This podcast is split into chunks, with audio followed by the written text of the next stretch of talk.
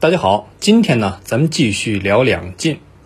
这一年对于这个前秦的法人苻建呢是悲伤的，虽然打跑了侵略者，但是自己心爱的弟弟战死了，祸不单行，太子苻长重伤。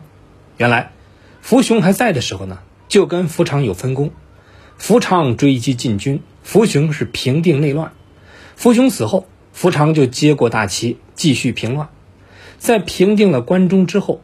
太子爷雄心勃勃地去追桓温，那年头呢又没有飞机火车，桓温很快就被追上了。但是苻长就忘了一句话：“穷寇莫追。”本来已经被逼急的桓温正在撒丫子的撤退，他也寻思，之前殷浩北伐失利，被一撸到底，自己这回呢也强不了多少，后果估计也不会太好。正苦恼的时候，听说前秦还追过来了。那个火气登时就来了，行吧，回去也是没个好结果，干脆我跟你们拼了。结果这场仗把前秦太子给射死了，一连串的打击把福建彻底整崩溃了，一病不起，感觉自己要不行呢，决定立一个新的太子，然后找人就算了一卦，但是结果呢是匪夷所思，三阳五眼，三只羊五个眼。这数学是体育老师教的吗？哪儿有这种人？你别说，还真有，就是他的三儿子福生。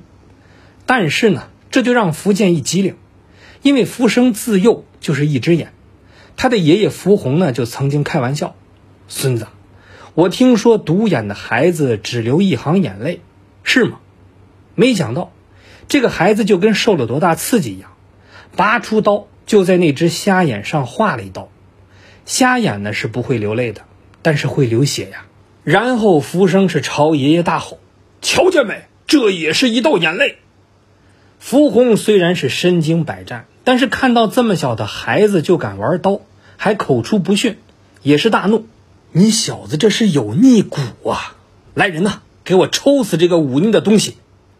没想到一边挨打，福生呢还一边斜着眼看他爷爷，意思就是。我不服，这把傅红给气的呀！叫过来儿子福建，我跟你说，小子，你这个儿子啊，你趁早给我解决掉，否则迟早给咱们家带来灾祸。后来呢，福生长大了，弓马娴熟，是屡立战功。福建也是越来越喜欢这个作风强悍的儿子。如果按照三阳五眼，那就是福生啊。不过有人呢就不服了，福建的侄子。历来跟福生不和的福京，福生当了太子，为了有个姿态呢，是时不常的就跑进宫去伺候老爹。可是没多久，就有消息传出来，福建死了。其实呢，这是个谣传，但是福京就当真了，领兵就往宫里冲。他打算趁福建刚死，杀掉福生，自立为王。可是没想到一进宫，就看到这个福建是好端端的坐那儿，没说的杀。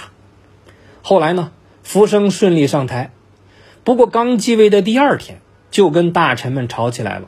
事情呢也不复杂，他想改年号，但是按照规矩啊，为了表示对先皇的尊敬，年号要等到第二年才能改。可是福生偏要马上改，大臣们自然是反对了。福生呢没客气，直接把带头的副总理就给杀掉了。大臣们呢是见识了福生的厉害，也就不说话了。然后，福生就开始胡作非为，不仅游玩饮宴，还整天琢磨开心节目，全然没有一点守孝的悲伤气氛。该玩的都玩了，那找点新鲜的。什么新鲜的？杀人！为了随时能杀人，他就把朝堂改成了屠宰场。以前皇帝的书桌上那些文房四宝呢，都换成了锤子、斧子、凿子、锯子等等。福生有个部将。当年跟桓温交战死了，因为他的儿子没有受到朝廷应有的封赏。这位部将的妻子就趁浮生郊游的时候，拦住车马，想要个说法，结果被浮生是一箭给射死。还有，浮生请大臣们喝酒，每次呢都会选一个大臣做酒监，就是负责倒酒。如果人们有没喝醉的，就杀掉这个酒监，诸如此类，不胜枚举。不过也有不怕死的大臣们是实在看不过去，就想以上天的意思来劝一劝这位新皇帝，说今日有彗星划过，火星也有出现，这意味着不出三年国家会有大丧，有大臣会死，所以还请陛下修养自己的德行来化解这场危机呀。毕竟在那个年代，人们还是相当迷信的。不过呀，福生可不管这些，让我修德。太费劲了，我给你们个解决办法，我把皇后杀掉，就可以应国家大丧的预兆，然后把太傅、车骑将军、尚书这些辅政大臣全部杀掉，就可以应了会有大臣要死的预兆，齐活了。本以为能救人，结果成了催命符。不到三个月，福生就把自己的皇后一家和托孤老臣们杀了个遍。而大臣里有个叫雷诺尔的，之前说过，张玉想收买他刺杀福建，雷诺尔是当然不会被收买。那作为老臣呢，他也很生气，所以有机会就上书劝谏，偶尔呢也会弹劾福生身边的亲信。这么一来，这些亲信就开始记恨这个雷老头了。陛下，干脆把这个老头也干掉吧。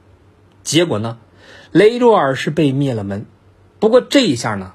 可捅了一个大篓子。